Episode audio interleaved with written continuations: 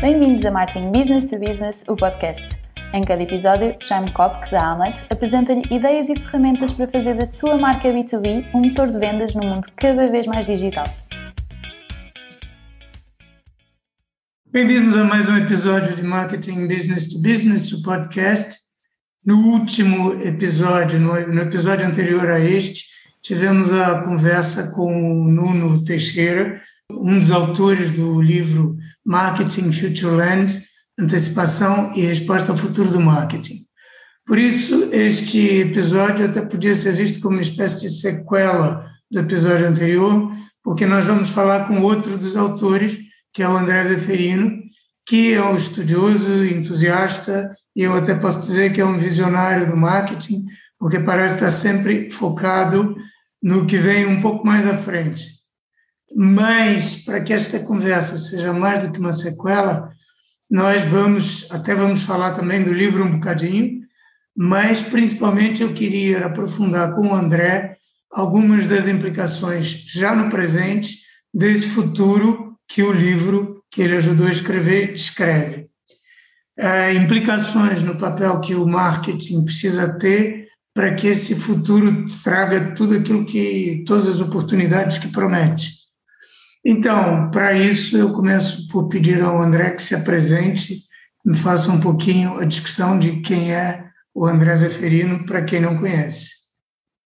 Muito obrigado, Jaime, por, pelo convite para este podcast. Tenho, tenho noção que é um podcast de referência e muito útil para um mercado que precisa claramente deste tipo de debate. Muito obrigado mais uma vez, Jaime. Eu, eu, eu, Eu, eu, costumo dizer que sou um curioso de marketing há, há 30 anos, ou seja, a minha formação de base é em gestão de empresas, enfim, com, com várias especializações em, em, em, marketing, na áreas de marketing, que enfim, foram surgindo uh, à medida da minha curiosidade, mas também das necessidades do mercado, uh, nomeadamente na, na, na, área de marketing research, a neurociência aplicada ao marketing e mais recentemente na, na área tecnológica até chegar ao digital. Eh, em termos de experiências profissionais, eu, eu, enfim, diria que passei por três setores que marcaram bastante, nomeadamente pela riqueza dos, dos desafios. Estou a falar de energia, banco e tecnologia. Enfim, comecei numa grande escola de marketing, que é o Grupo Shell, portanto, multinacional anglo-holandesa, que curiosamente regressou ao mercado português depois de 17 anos de, de, ausência, onde tive as minhas primeiras, enfim, experiências internacionais no Reino Unido e nos Países Baixos.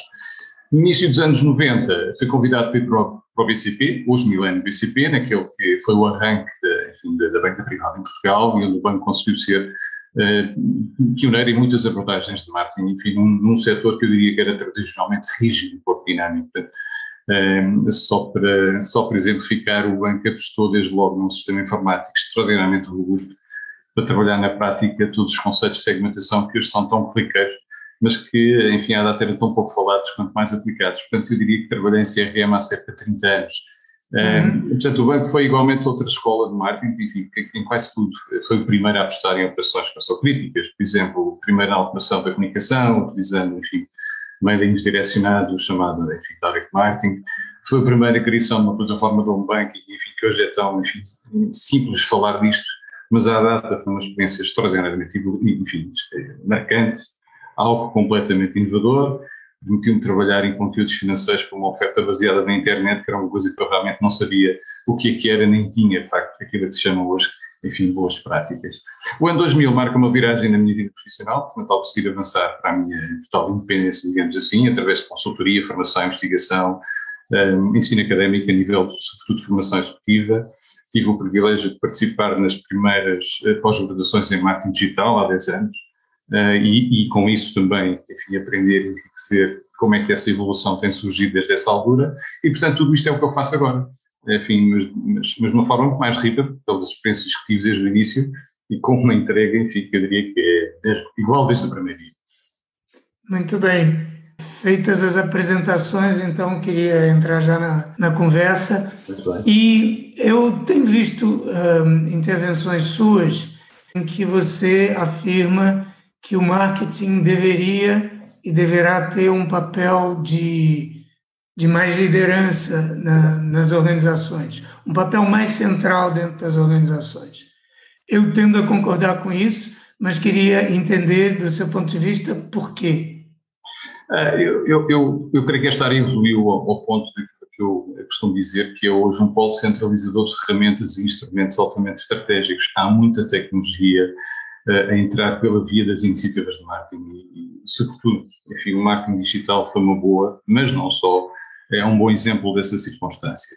E, portanto, uh, é um polo centralizador de ferramentas, de instrumentos uh, altamente estratégicos e transformadores para qualquer negócio, nomeadamente o acesso à tecnologia de apoio para os mais diversos enfim, fins na cadeia de valor, desde, desde os estudos de mercado à redução de clientes, e por outro lado e trabalha dados de forma sistemática, portanto com, com práticas até de inteligência analítica, quer para aspectos mais estratégicos como para iniciativas táticas. Portanto, hoje aquilo que ainda se designa como, enfim, a função marketing, enfim, não pode ser departamentalizada eternamente, quando o seu potencial permite hoje fazer melhor do que nunca aquilo que o marketing deve efetivamente fazer, que é criar valor. E esta lógica é um tema que diz respeito a todas as estruturas de uma organização, uma empresa, e não apenas a uma equipa funcional. Portanto, uh, as organizações precisam de valor para manterem as suas ideias de negócio competitivas. Por esta razão, o marketing está hoje mais bem posicionado do que nunca para alimentar toda esta dinâmica. Mas enquanto nós vemos que há um, um potencial crescimento da função marketing, uh, pelo fato de centralizar todas as ferramentas, como você diz, nos últimos anos, ou eu estou enganado, e eu quando falo dos últimos anos não estou a falar dos últimos dois ou três anos, estou a falar dos, das últimas duas décadas, talvez, enquanto a função marketing foi ganhando ferramentas e competências e, e uma potencial centralidade dentro das empresas, os departamentos de marketing em todo lado foram perdendo uh, estatuto, interlocução dentro das empresas. Isso é uma percepção minha daquilo que eu tenho visto e lido, ou uh, você concorda com isso e, e se concorda, a que, que, a que, se deverá isso? Porque é um descompasso, né? Eu, eu creio que isso leva-nos a um, enfim, a um debate uh, sobre o que é, na realidade, função marketing, não é? Portanto, vamos lá ver, uma empresa que esteja organizada com uma que se chama uma marketing company uma marketing organization, não está e não pode estar dependente do departamento, eh, porque muitas das funções estão descentralizadas e naturalmente, mas, e esta é é a diferença, interligadas num ecossistema. Eh, finanças, operações, serviços de atenção ao cliente, sustentabilidade, inovação, produto, etc., orientadas para o mercado e centradas nas expectativas dos clientes com equipas dedicadas.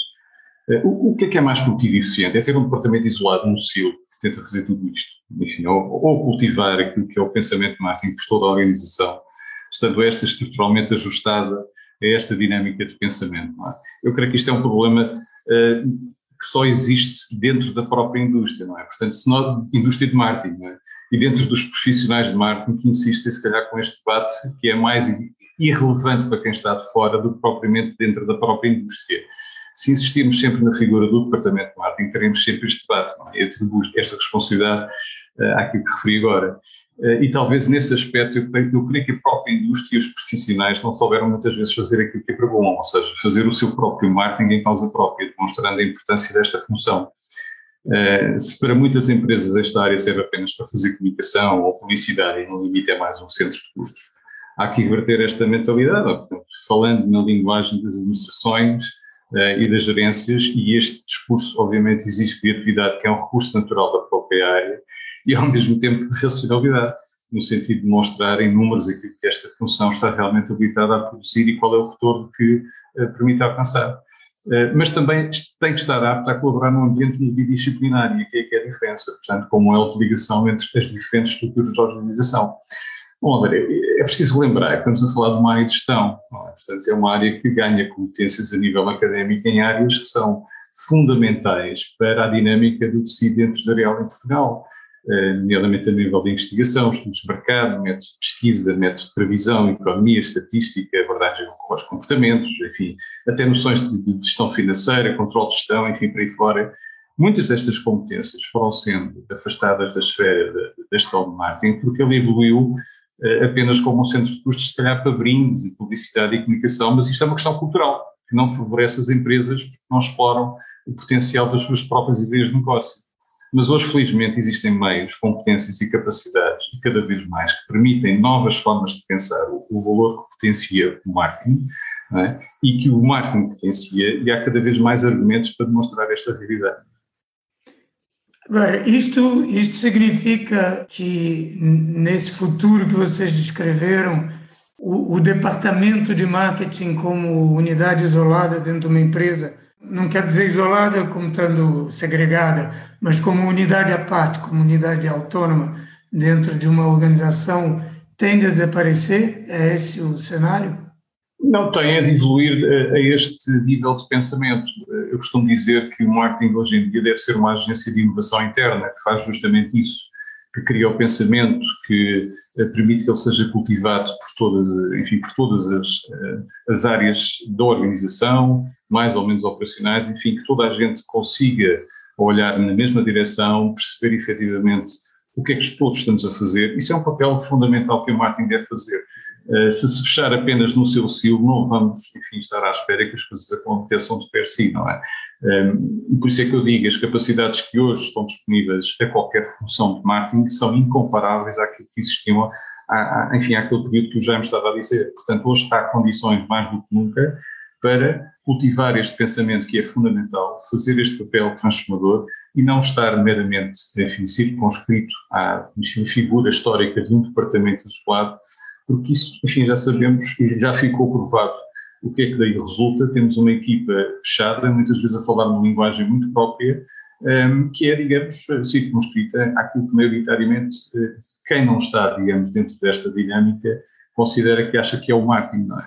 Que é um papel muito limitado e até injusto, não é? Por isso é que eu digo que os próprios profissionais de marketing devem ser os primeiros a assumirem esta diferença e a fazer esta, digamos, esta transformação. André, você tem exemplos, para isto não ficar assim muito abstrato e muito etéreo para quem nos ouve, você tem exemplos concretos de empresas onde esse caminho foi feito e, em que isso se traduziu em benefícios? Eu, eu creio que, enfim, eh, tudo aquilo que tudo aquilo que nós hoje não aplicamos na conveniência dos, nos nossos hábitos mais enraizados é o resultado de produtos e serviços pensados numa ótica de marketing, não é? Basta pensarmos o que é que à nossa volta não aplicamos do ponto de vista da conveniência. E aí vamos buscar produtos, vamos buscar serviços e vamos buscar bons exemplos de coisas que estão a transformar a nossa vida. Quem é que está a fazer isso? São empresas que estão a fazer o marketing provavelmente de uma forma diferenciadora e de excelência, mais do que enumerar esta ou aquela empresa, este ou aquele caso. Isto é uma questão de pensamento, é uma questão de lógica Uh, não creio que seja necessário referir marcas, mas se elas existem nas mais diversas dimensões da nossa vida, seja a nível particular, seja a nível empresarial, é porque detrás delas existe uma mentalidade de produção de valor, seja pelo preço, pela proximidade, seja pelo resultado. O caso das startups, que eu acho que aqui sim é um bom exemplo, porque é, um, é uma tendência que está a ser induzida, portanto há muito incentivo à aquisição de startups. Uh, o insucesso das startups que avançam efetivamente para o mercado, não é? Precisam de valências de marketing bem definidas, há estudos recentes uh, fidedignos que apontam que 70% do insucesso das startups a nível global centram-se essencialmente em duas causas.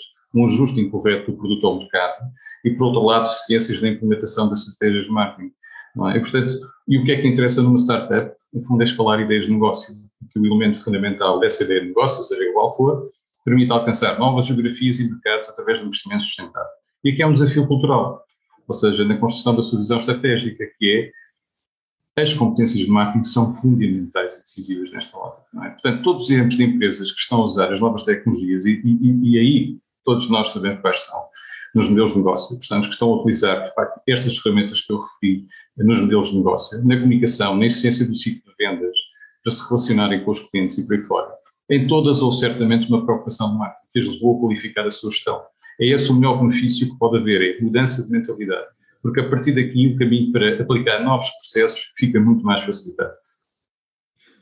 Ok, e agora, assumindo que há, como você, como você referiu, às vezes nos próprios profissionais de marketing, uma resistência a, a, a permitir que esse pensamento de marketing é, esteja embutido em tudo que a empresa faz e não seja não esteja ali guardado naquele silo, não é? O que, o que, que é preciso, uh, o, como é que essas, essas próprias equipas ou esses profissionais, o que, que devem fazer para, para acelerar essa mudança ou para permitir que essa mudança aconteça?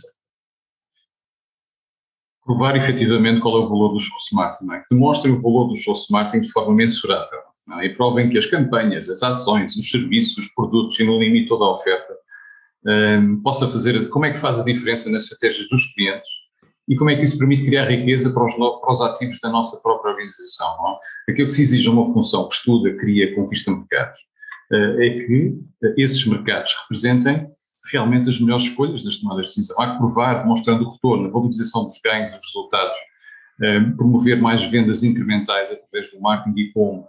Como é que o marketing pode ajudar a captar clientes com potenciais de valorização a longo prazo? Nós estamos a falar de circunstâncias pontuais. Estamos a falar de crescimento sustentado, isso implica vendas incrementais, implica valorização de clientes que vão estar connosco no longo prazo, que crescem com a empresa, que têm potencial de crescimento, que acrescentam inovação e recorrente tudo isto vai permitir, obviamente, também cultivar um ambiente motivador. Há tanta coisa onde, de facto, os marketeers podem usar como forma de demonstrar a importância que o marketing tem. E hoje, como referi há pouco, a forma e os instrumentos de serem usados para provar e demonstrar isto são incomparáveis do que aquilo que tínhamos, de facto, há 30 anos ou há 20 anos. É isto que move a dinâmica empresarial. E para colocar tudo isto em prática é necessário ter uma visão de marketing. Há um, um autor e um um profissional que eu sigo muito, que é o Rory Sutherland, que você deve conhecer, uh, que é o vice-presidente da Ogilvy uh, do Reino Unido, que uh, o que ele diz é que os marketeers deveriam aprender a falar a linguagem do diretor financeiro. É mais ou menos aquilo que você está a dizer, né?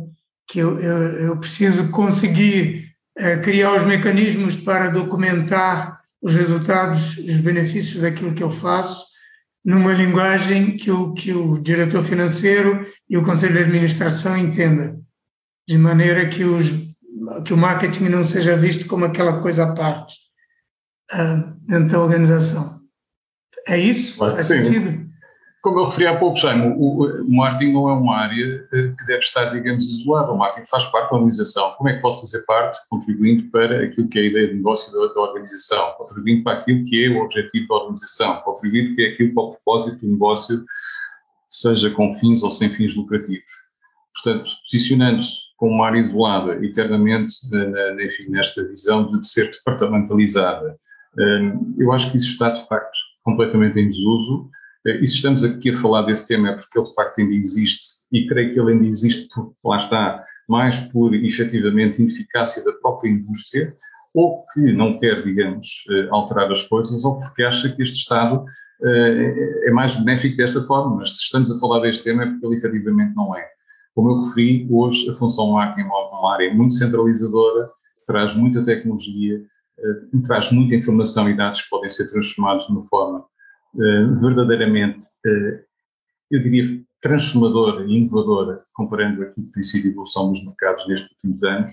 É uma área que tem muito mais a ganhar, integrando-se e criando este elo de de uma forma multidisciplinar na organização, do que estar, enfim, de uma forma histórica, tradicional, eh, orientada a funcionar num departamento. Eu quero que isso, de facto, não traz valor nem para a própria equipa, nem para o próprio departamento, nem para aquilo que se pretende que seja realmente uma visão do mercado, considerando, enfim, todas as alterações e os desafios que estão a ocorrer. Ok, agora puxando então um pouco a brasa para, para a sardinha aqui do tema central do, deste, deste podcast, que é o marketing business to business, especificamente.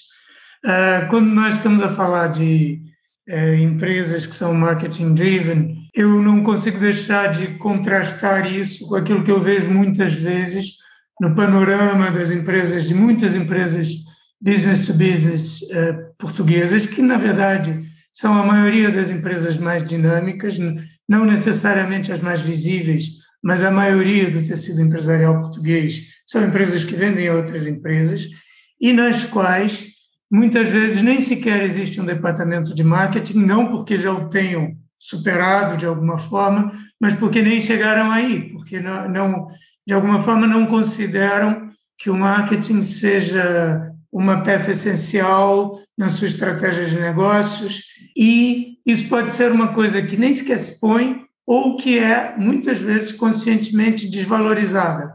Nós não precisamos de marketing, nós temos o nosso departamento comercial, o nosso produto se vende sozinho. Uh, já tenho ouvido muitas, uh, formulações diferentes.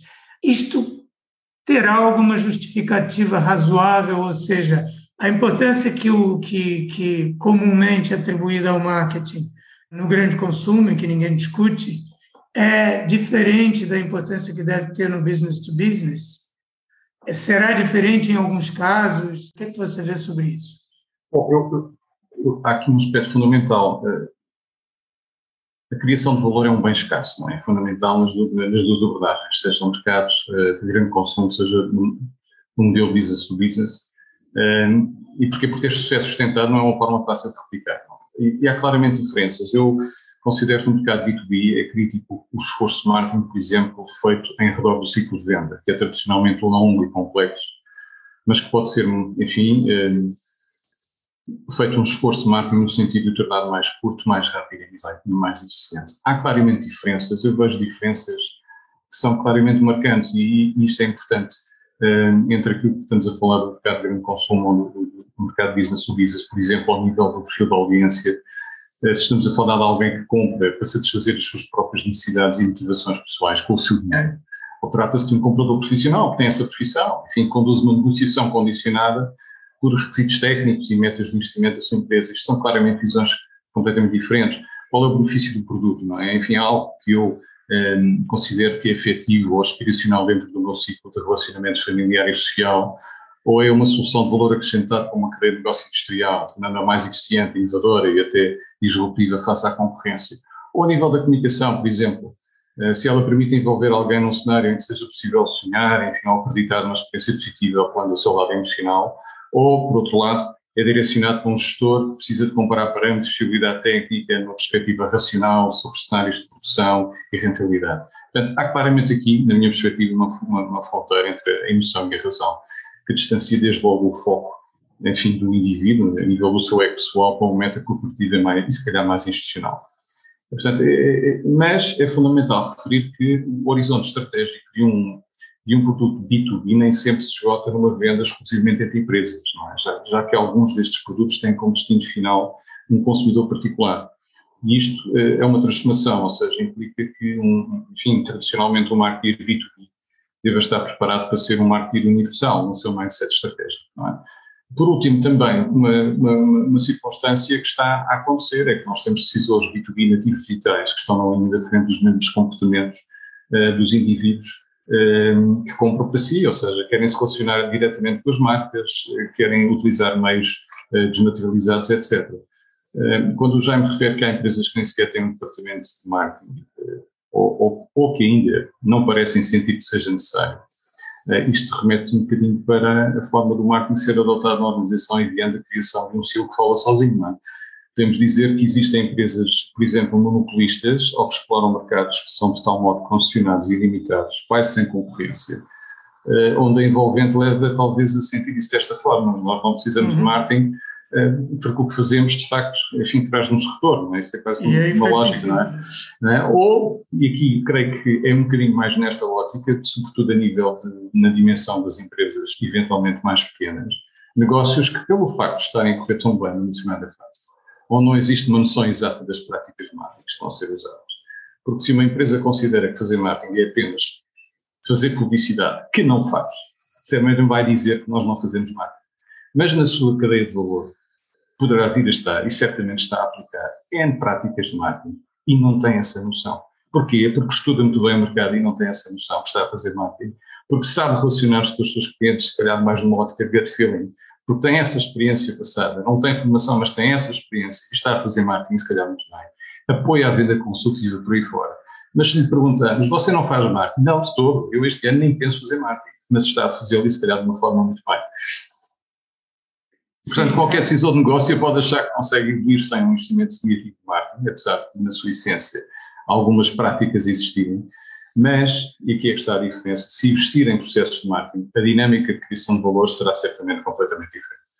Claro, eu concordo plenamente com aquilo que você disse em relação a, a, a quem faça marketing sem o saber, não é? Porque tem uma visão, atribui a palavra marketing um significado muito restrito ligado à publicidade, à produção da brochura, do folheto, da apresentação, isso é que é o marketing e eu pensar muito bem o meu público-alvo, eu não vejo isso como marketing, eu não sabia que isso é marketing, mas por outro lado, eu ganhar consciência de que isso é marketing e que há processos de marketing estruturados para isso, poderia me levar a fazer esse marketing que eu já faço uh, de forma não tão sistemática, de forma mais sistemática, portanto mais consciente e então potencialmente mais eficaz.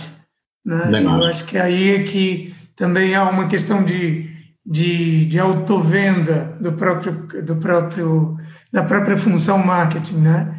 E daquilo que, que, pode, que pode acrescentar de valor às empresas. Fazer diferença.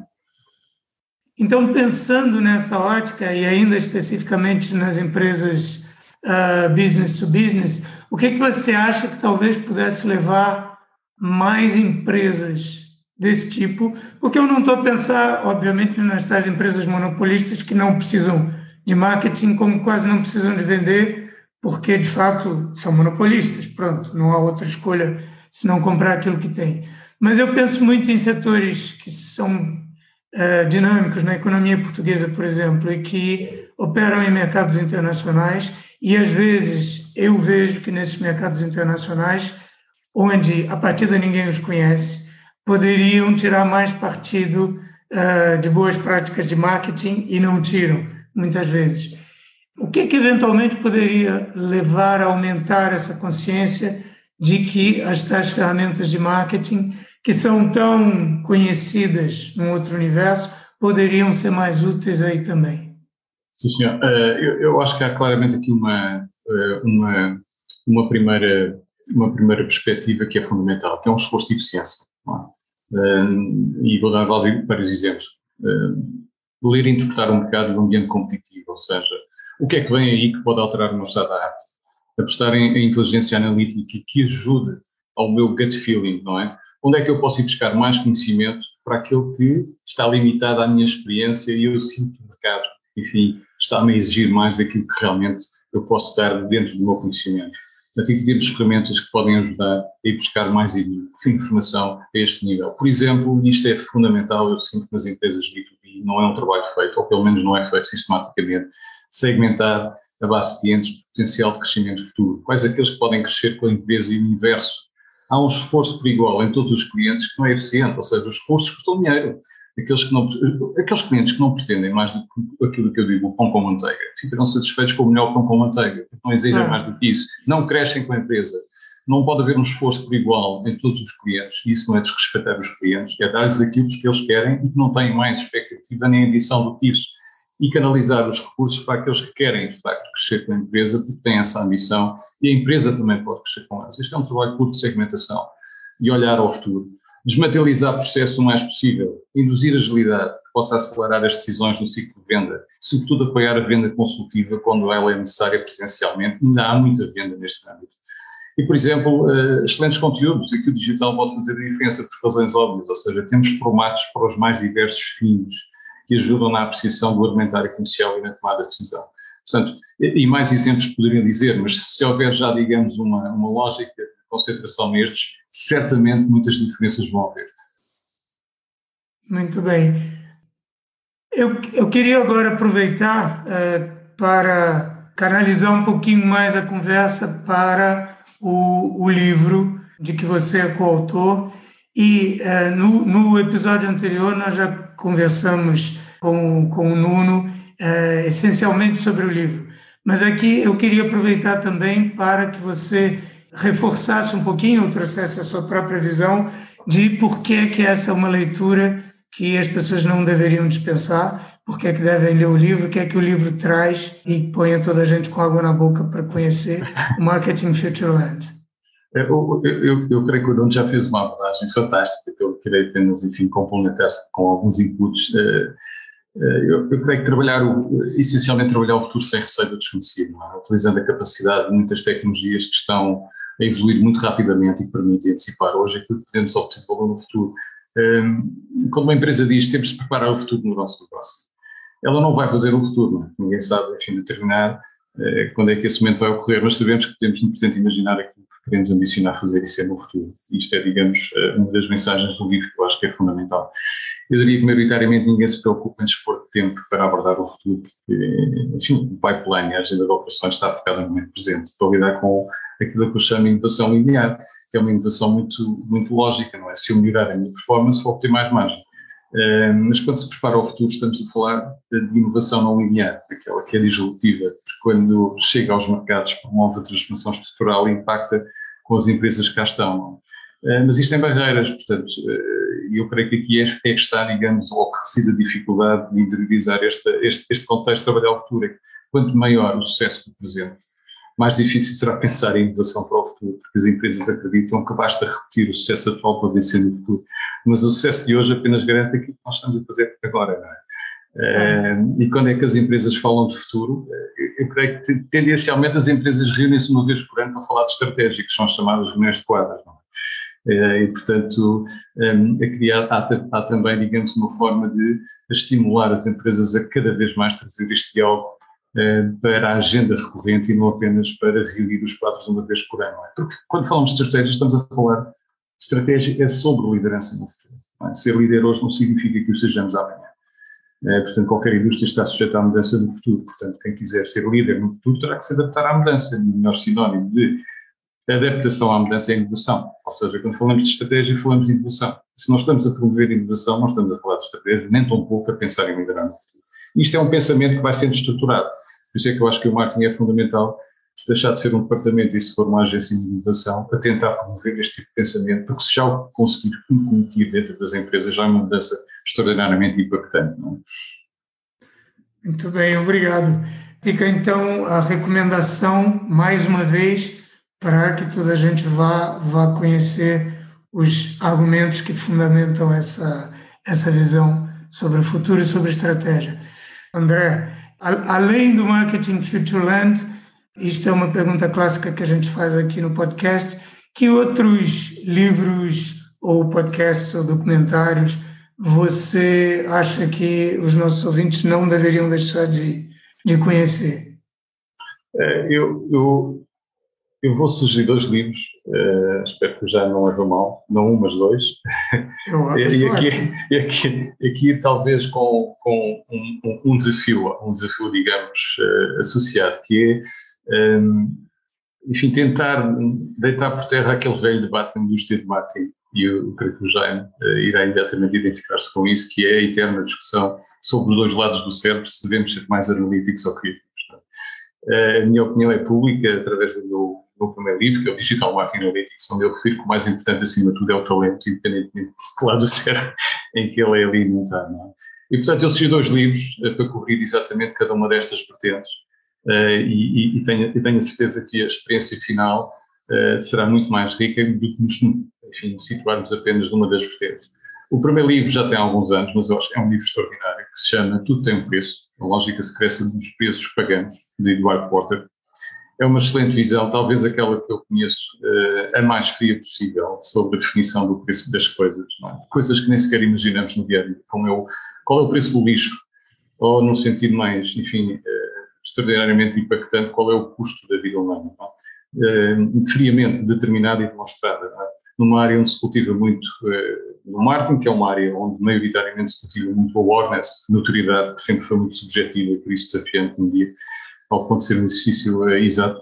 Neste livro, a demonstração de custo tem de ser o mais eficiente e concreto possível. E é isto que nós temos que ser enquanto marketeers. Quando é para demonstrar valor, temos que ser o mais eficiente e concreto possível. Uh, e daí esta minha primeira sugestão. A outra sugestão é para mim um livro então, verdadeiramente apaixonante. Livro, uh, tudo tem um preço. Tudo tem um preço. A lógica secreta dos preços pagamos. Tudo tem um preço. Eduardo Porta. O segundo livro, eu diria, eu diria que é uma experiência fantástica, uh, do, do, Rod Judkins, A Arte do Pensamento Criativo. Um, enfim, o livro tem uma mensagem que eu, enfim, resumo essencial, que é uma mentalidade criativa pode moldar o mundo.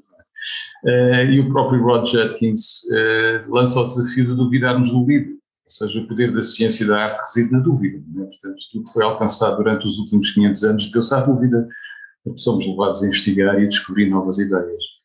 até de nós próprios, não é? Por isso, no início, disse que era um curioso marketing para poder duvidar e estar sempre a investigar uhum. a causa das coisas em relação aos mercados e às marcas, mas sobretudo na, em relação às empresas e às pessoas, porque é disso que vive a gestão de marketing. Ok, muito obrigado pelas indicações. E quem que quiser saber mais sobre o André Zeferino, onde é que vai procurar? LinkedIn, André Zeferino, LinkedIn. E está lá tudo. Ou martingfutureland.pt, martingmindset.pt. Perfeito. Então ficam, ficam as indicações nas notas.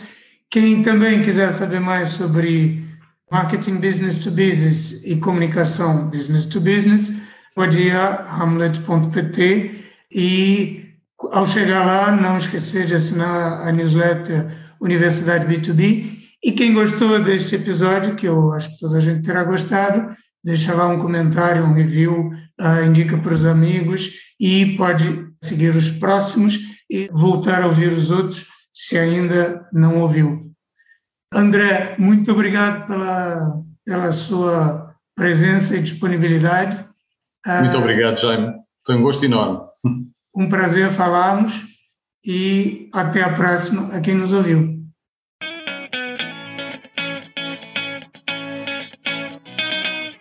Acabou de ouvir Martin Business to Business, o podcast da Amlet B2B. Se gostou, não se esqueça de fazer like, partilhar, deixar o seu comentário e subscrever no seu canal preferido. Para ver as notas desta conversa, vá a amlet.pt blog. E em breve voltaremos com mais um episódio de Marketing Business to Business, o podcast.